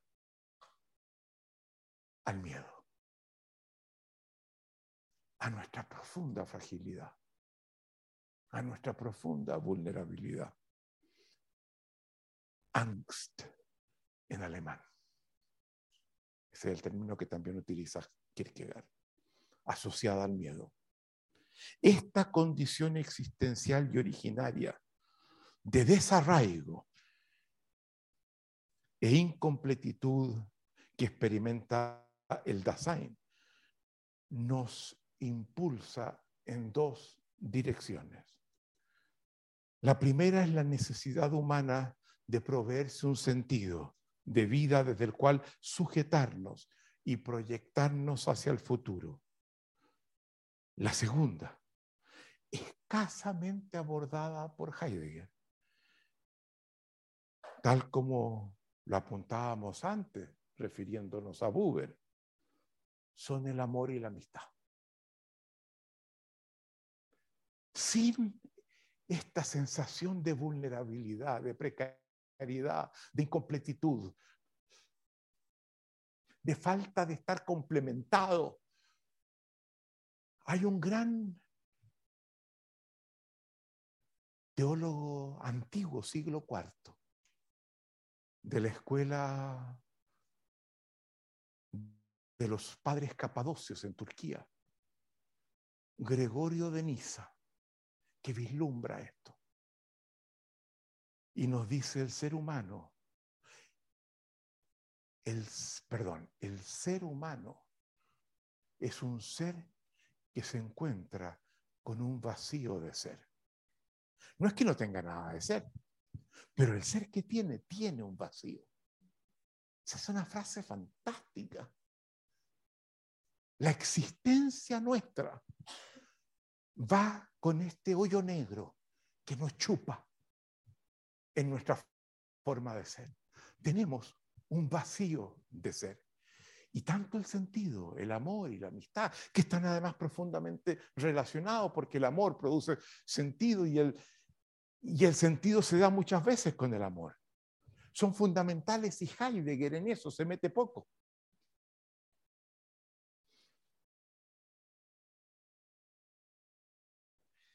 Pero la caída a la que antes nos hemos referido, la de estar arrojado, está acompañada por una segunda expresión. Se manifiesta en una segunda modalidad de caída que Heidegger sí aborda, que es siendo como acaba de describir que somos, seres desgarrados, seres vulnerables, sintiéndonos extranjeros e inhóspitos en el mundo en el que estamos. De ahí viene la imagen de un paraíso que debimos haber perdido porque no, nos sentimos en casa Y si no nos sentimos en casa, habrá habido una casa. Pues. Es muy interesante ver cómo esto se expresa en la espiritualidad. Viviendo eso, el ser humano suele caer en una segunda modalidad, que Heidegger llama en alemán de nuevo, Das Mann. La caída en el Dasman. Dasman lo podemos traducir como una forma impersonal de ser.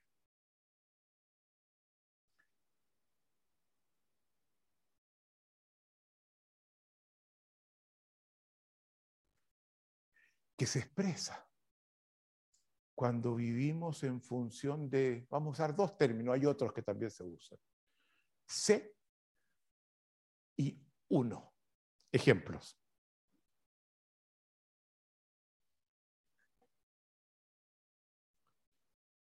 Buscamos vivir la vida como se la vive, como uno debiera vivirla escuchar la música que se está escuchando, por lo que me dicen. Hay que vestirse como la gente se viste, se está vistiendo. Se conversa de lo que se está hablando. Uno se comporta como uno debe hacerlo. Les resulta familiares.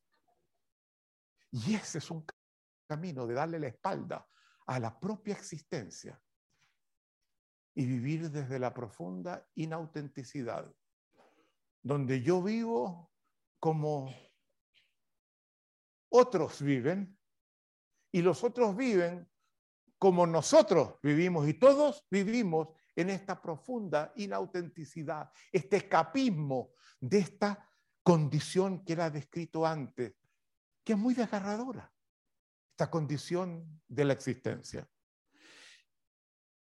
Es un ser impersonal, un ser abstracto, un ser ficticio, donde nadie es auténtico y que orienta una vida que en rigor no la vivo como mía, sino como hay que vivirla.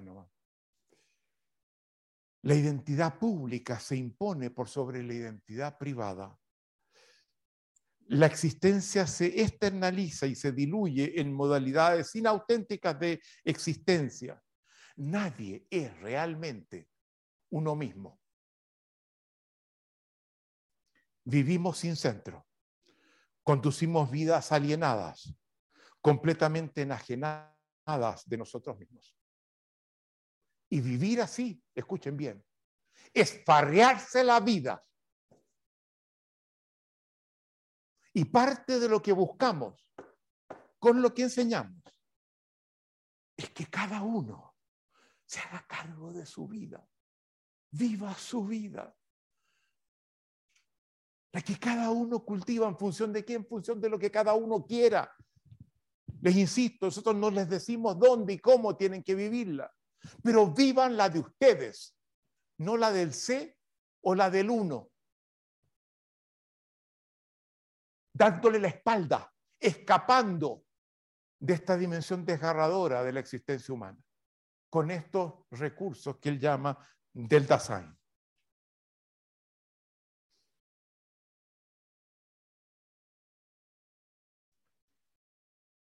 La inautenticidad nos convierte en seres incompetentes para conducir nuestra vida.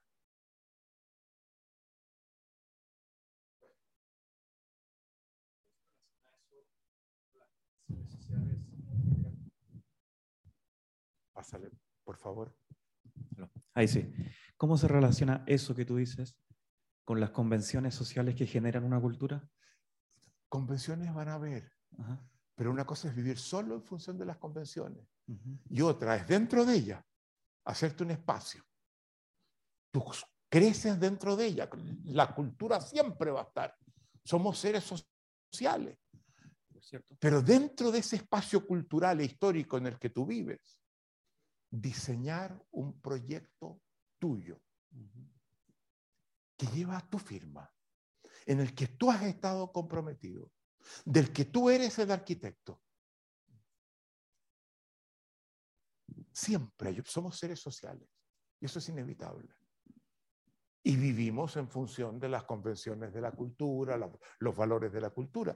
Pero ganar un espacio de autonomía, no todos los valores de la cultura, síguelos ciegamente. Sopésalos, evalúalos y comienza a vivir tu vida.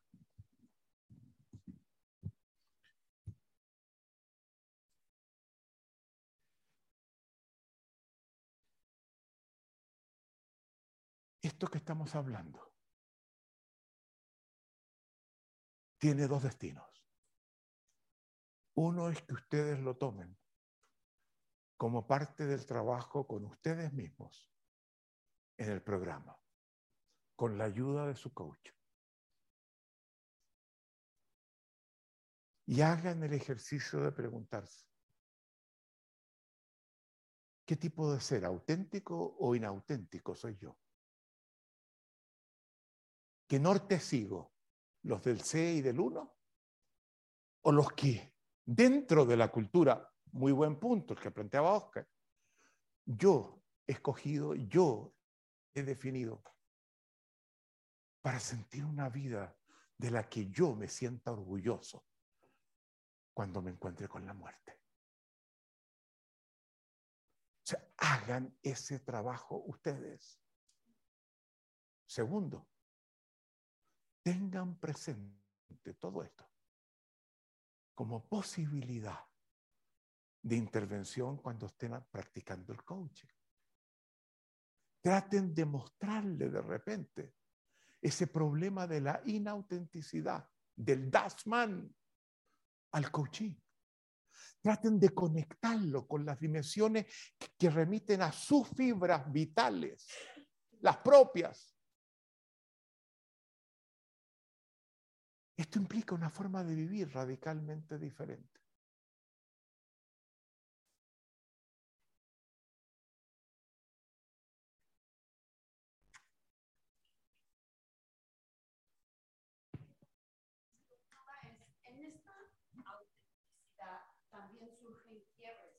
Claro, pero miles, siempre, pero vi siempre. Porque hay cosas que no te van a funcionar, hay fracasos que van a tener. Cuando dijiste yo quiero ir para allá, pero siempre los quiebres están en otra parte del problema. No es una forma de eliminar los quiebres, es una forma de ser auténtico. El, objetivo es la autenticidad. Los quiebres van a estar siempre. Nunca las cosas se nos dan para flotar con ellas sin que pase ninguna cosa que, no, que nos fracture.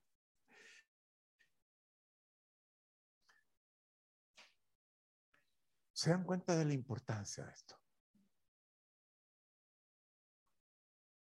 No hubo nadie que hiciera este tipo de análisis fenomenológico de la experiencia, de la existencia del ser humano.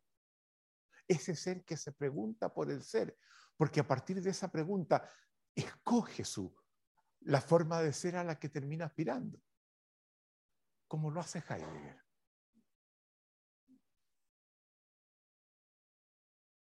Y es central del coaching ontológico. Es más, la palabra ontológico viene del análisis que Heidegger hace en lo que les acabo de explicar. Yo quiero ahora, brevemente, completar algo que dejé sin completar ayer y que creo que el momento para abordarlo es justamente este. Vamos a la próxima lámina, por favor. Los dominios básicos de inquietudes. ¿Se acuerdan? Que lo vimos ayer. Lo que hace esto es tomar el conjunto de la existencia humana y en forma arbitraria tratar de distinguir, porque esto es inmenso, pues por Dios, son infinitas las inquietudes, dominios que me permitan cuidar cosas y no dejar alguna sin mirarlas porque pueden ser importantes. Es un acto arbitrario de distinguir, de segmentar el dominio de las inquietudes en áreas específicas. Y se las quiero mostrar porque quiero que esto les sirva a ustedes para evaluarse hoy y para diseñar el futuro que cada uno de ustedes quiere tener. Esto es una herramienta de diseño. Y quiero muy brevemente ir por los 19 que establecí. La familia de origen. Si está, ¿qué tareas me impone?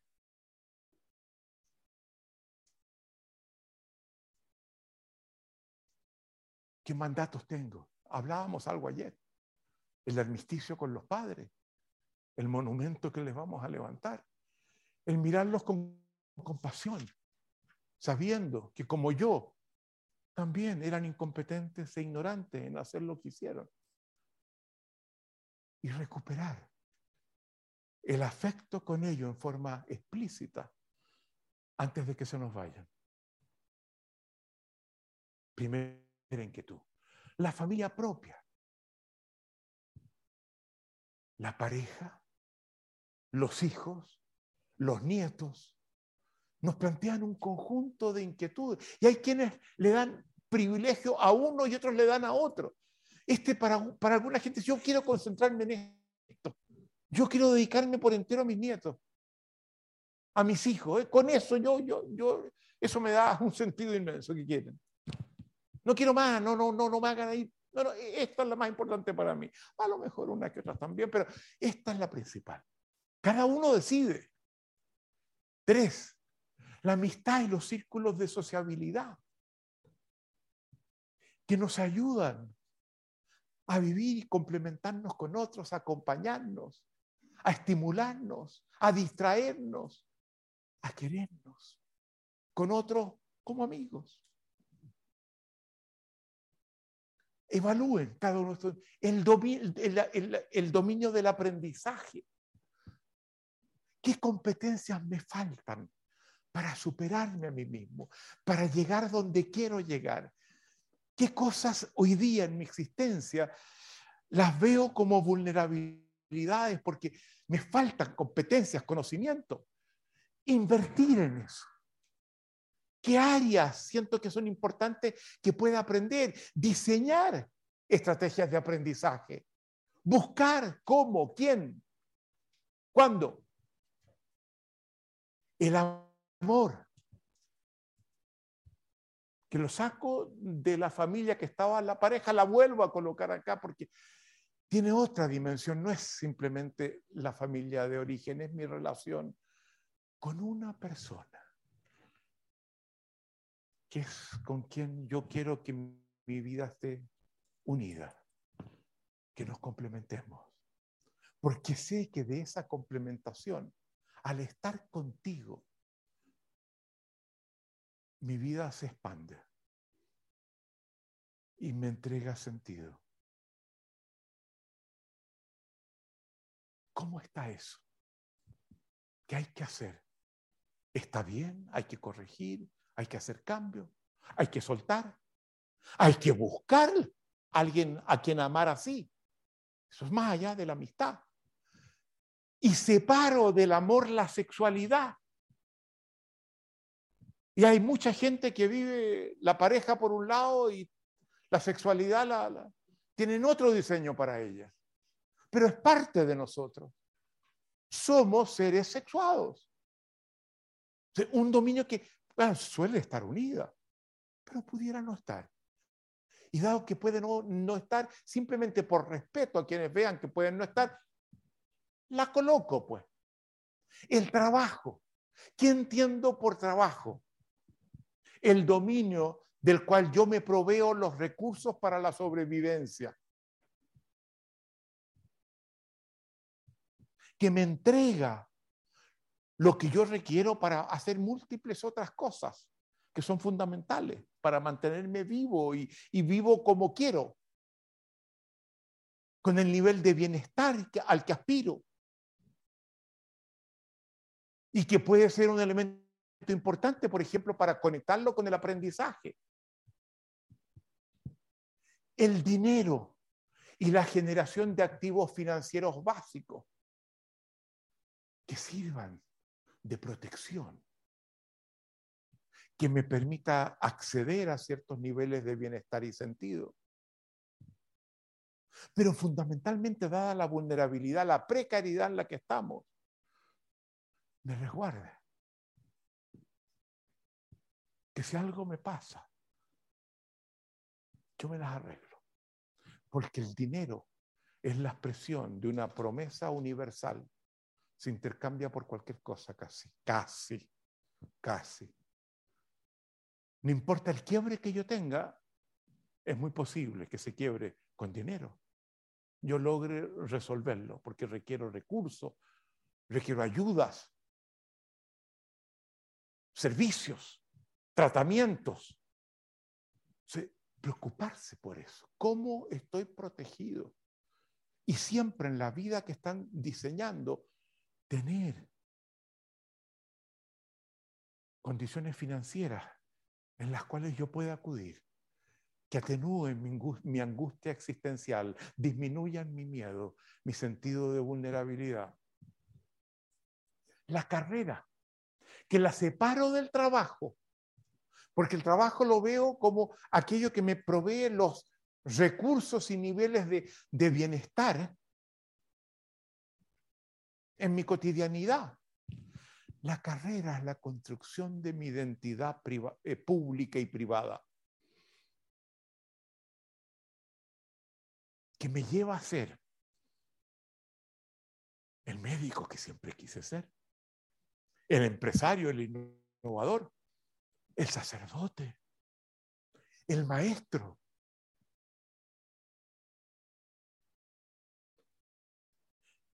Y a veces el trabajo y la identidad se dan por caminos también separados. Por eso que es bueno separarla. Prefiero exagerar y separar de más. Que, me faltan. Las actividades de la comunidad. Ser miembro de las cosas que pasan. Del equipo de fútbol.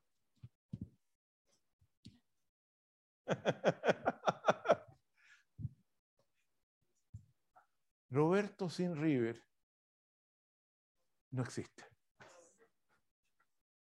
No existe. Lo que más afecta su bienestar es el resultado. y hay muchas cosas.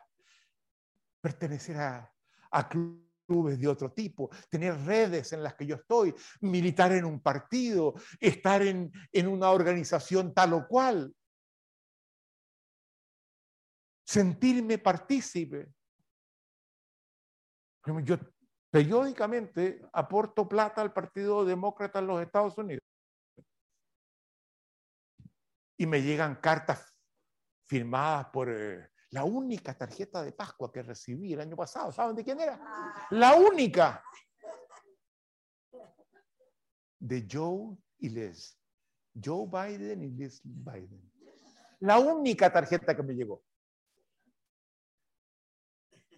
Claro, está hecho masivamente, por millones, pero no deja de ser, pues que la máquina me tenga, que alguien me haya puesto en la máquina. Claro, pues. Claro. Bien, vamos al otro, porque son 19.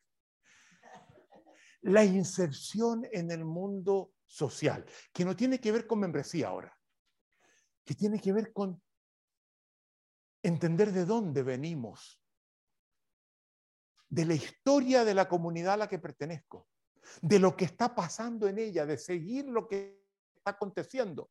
Eso también es importante. De participación histórica. 12. La recreación. ¿Cómo me, me entretengo? ¿Cómo me divierto? más allá de responder a las tareas que tengo cuando las suelto. Y hago cosas por el puro gusto de hacerlas. Voy a bailar, voy al cine, voy al restaurante, eh, voy a, de viaje. Voy. ¿Cómo me hago cargo para tener esa inyección que también hace la vida tanto mejor? el descanso y la renovación cíclica, que lo separo de la recreación. Algunos descansan en la recreación, está bien, y la recreación descansa. Pero a veces, qué sé yo, uno tiene que preocuparse de, un cuerpo que está cansado, que trabajó todo el día, me voy a la casa, no voy a divertirme, voy a acostarme. Y me preocupo de dormir temprano. Entonces, cuidar el descanso y lo que es mi desgaste previo de energía. ¿Qué tengo para eso? El cuidado del cuerpo, la salud.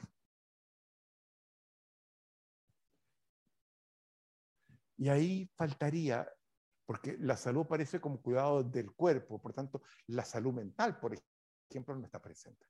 Esa como que está faltando. ¿Cómo cuido mi cuerpo?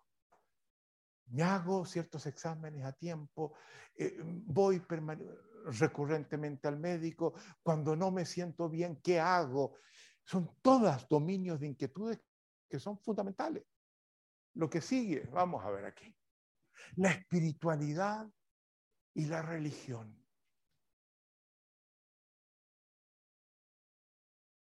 Que me sirven para darle un horizonte a mi vida que en la existencia que me toca me hace falta. Yo defiendo muy fuertemente este dominio.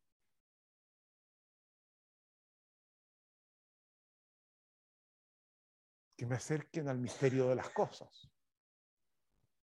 Que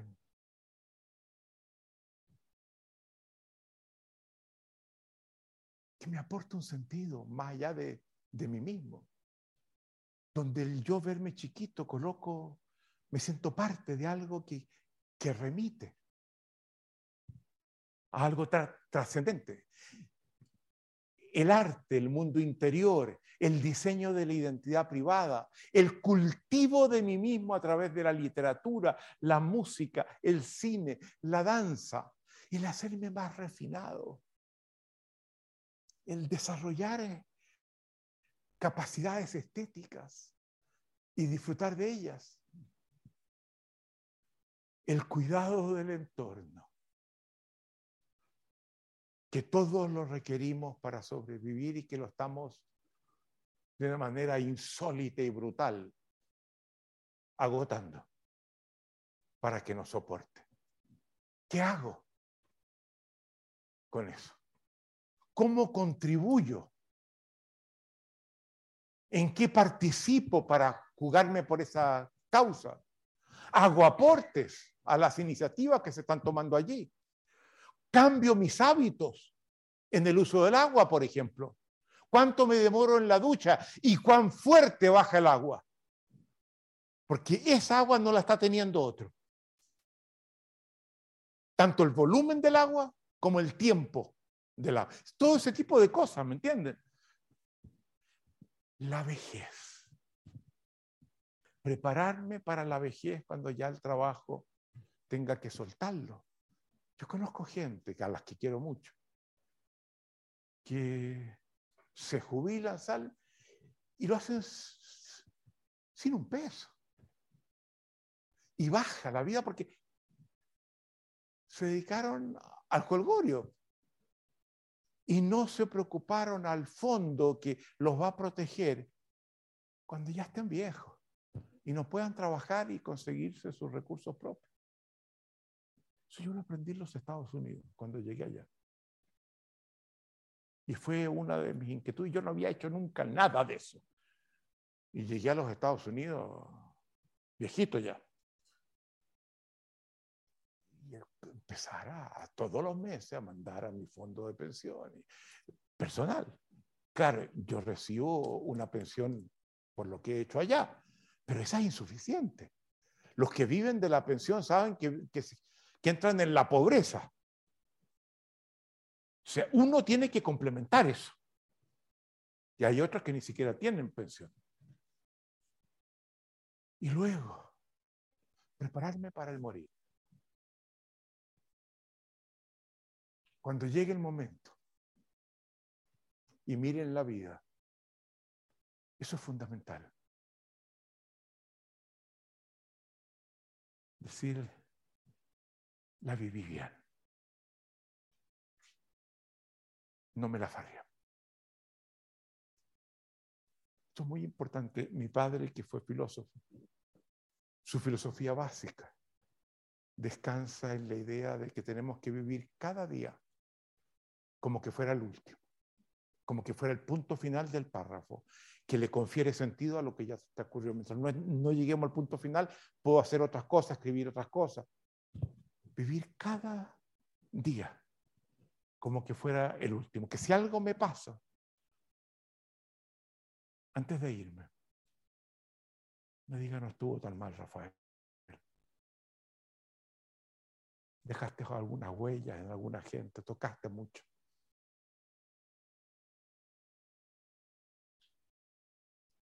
¿Qué más? Estoy. La noción de inquietud desorgue, desagregándola en dominios distintos para poder evaluar dónde estoy, lo que me falta y diseñar el futuro. Muchas gracias. Terminamos aquí.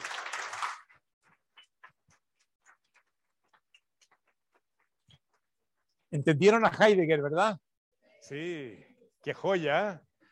Les digo, es muy poco entendido. Y en dos horas. Imagínense. Gracias. ¿Ven? En la transparencia. No vi eso. Gracias.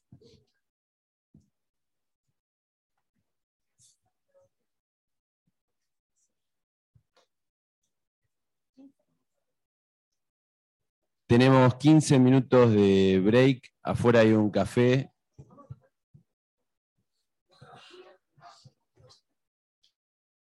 Quince minutos.